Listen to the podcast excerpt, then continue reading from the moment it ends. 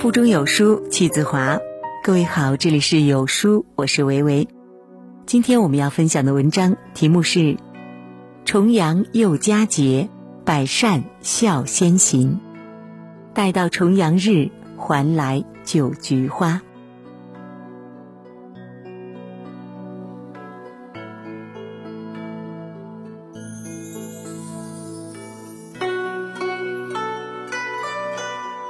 独在异乡为异客，每逢佳节倍思亲。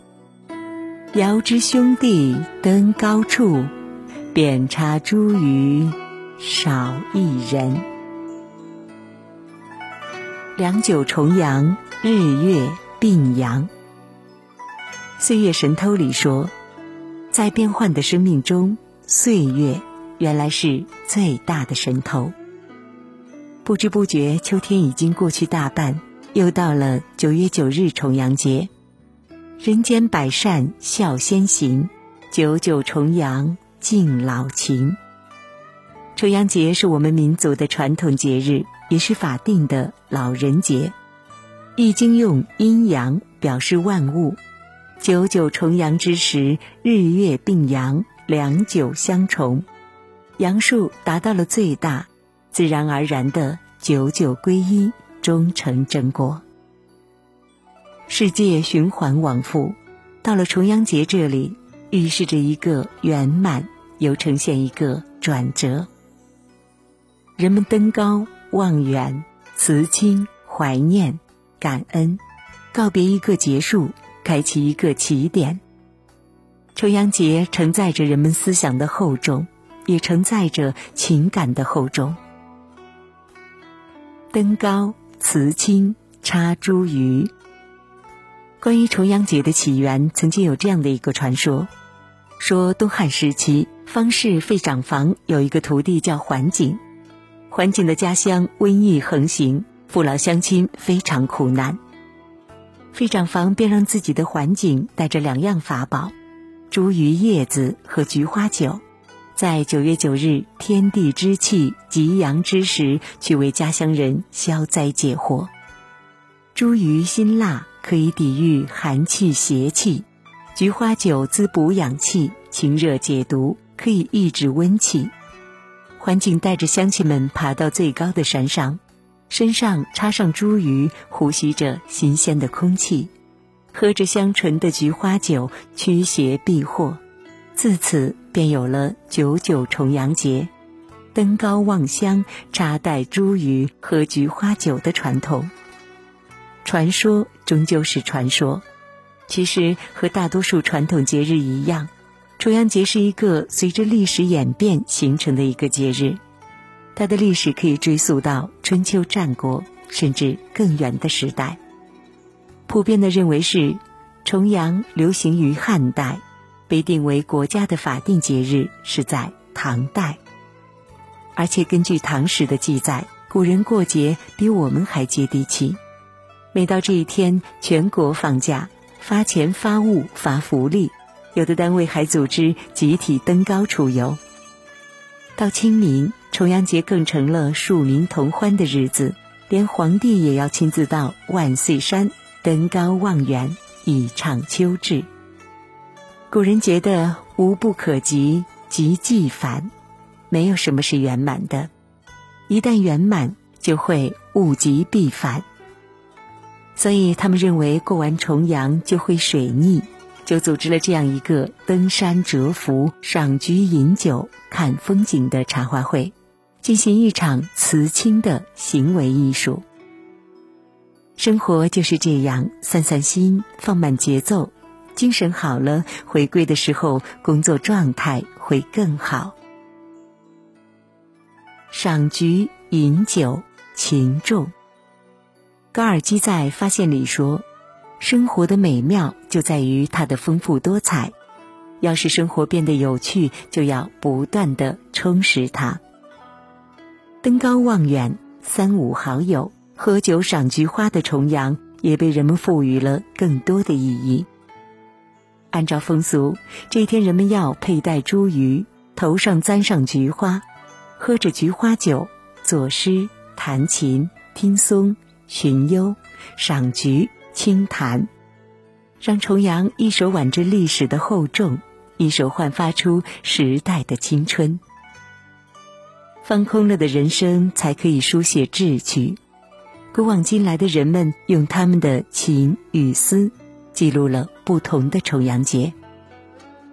豪放的人过的是豪放的重阳节，他们高唱的是“人生易老天难老，岁岁重阳，今又重阳，战地黄花分外香。”在这里的重阳写满了秋天的壮美，连迎寒而开的菊花也被认为比春花有更浓烈的香气。惆怅的人过的是悲伤的重阳节，他们的心底是兰佩子，菊簪黄，殷勤礼旧狂。欲将沉醉换悲凉，清歌莫断肠。这里的重阳漫溢人生的诗意，即使菊花簪头，却还是惆怅满腹。相思的人过的是十年的重阳节。重阳过后，西风渐紧，莫将穷恶等闲分，留赠意中人。这里的重阳都是家人回眸一笑的情深，于是看到菊花明艳。也想要采一朵送给心上人。塞缪尔说：“世界如一面镜子，皱眉视之，他也皱眉看你；笑着对他，他也笑着看你。”不同的重阳节彰显着不同的意义。它告诉我们，生活是自己认定的，境界不同，感悟不同，结局也不同。因为心态决定人生的姿态，姿态决定人生的发展。只有坚定了人往高处走的信念，每个人才能成就不同的你我。长寿感恩重阳糕。正月十五吃元宵，五月端午吃粽子，八月中秋吃月饼。中国人的节日。大部分都有它独特的吃食，重阳节也有一种专属的美食——重阳糕。《舌尖上的中国》曾这样介绍重阳糕，说它有十三道工序，用米粉加上枣泥、栗子等多种食材蒸成，最讲究的有九层，每层颜色不同，点缀图案，最上面放两只造型小羊或者小灯。寓意九九重阳，步步登高，以此祭祀神灵、祖先，保佑平安。高与高相同，重阳糕又有百事俱高的祝福寓意。重阳糕软糯香甜，加上有大枣、栗子、山楂等果干作为原料，营养丰富，不但易消化，而且健脾益气。很适合老人小孩吃。重阳不吃糕，老来与人告。古代的人如果高寿，对一百很是忌讳。等他们到了九十九岁以后，从来不用我们现在的数字计算年龄，他们以九九为极致，称一百岁为第一个九十九，一百零一岁为第二个九十九。以此类推，暗喻长久、期盼长寿，因此重阳糕又被当作尊老爱老的一部分存在，有祝福长命百岁的寓意。重阳糕还是馈赠友人的佳品，《红楼梦》里的袭人曾在重阳节给史湘云送过桂花糖蒸新栗粉糕。唐朝的武则天为了笼络人心。也曾经令宫女广采百花，和米捣碎，蒸制花糕，如菊花糕、桂花糕等，赐赏重臣。美食在重阳里成为交流的媒介，联络了情感，互动了人心。斯汤达说：“老来受尊敬，是人类精神最美好的一种特权。”九九重阳告诉我们两种意义，一种是。但有少年心，此生难再老。真正的老去是新的老去，真正的年轻也是新的年轻。所以，即使老去，也要有年轻的心态，活出更丰富的生活。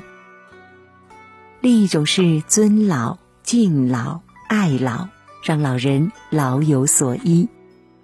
所以，即使我们忙着打拼，想为父母提供更好的生活，也要常回家看看。陪伴是最长情的告白，父母在，我们的人生尚有归途。互动的爱是长久的，长久的爱是行动的，有爱。生活才甜，有爱，生活才有幸福。今天有书君就和您一起祝愿天下的老人福寿安康，幸福永恒。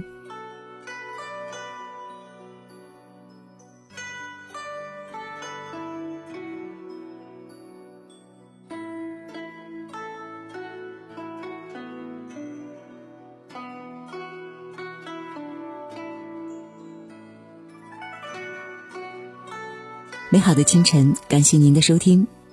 在这个碎片化的时代，你有多久没读完一本书了呢？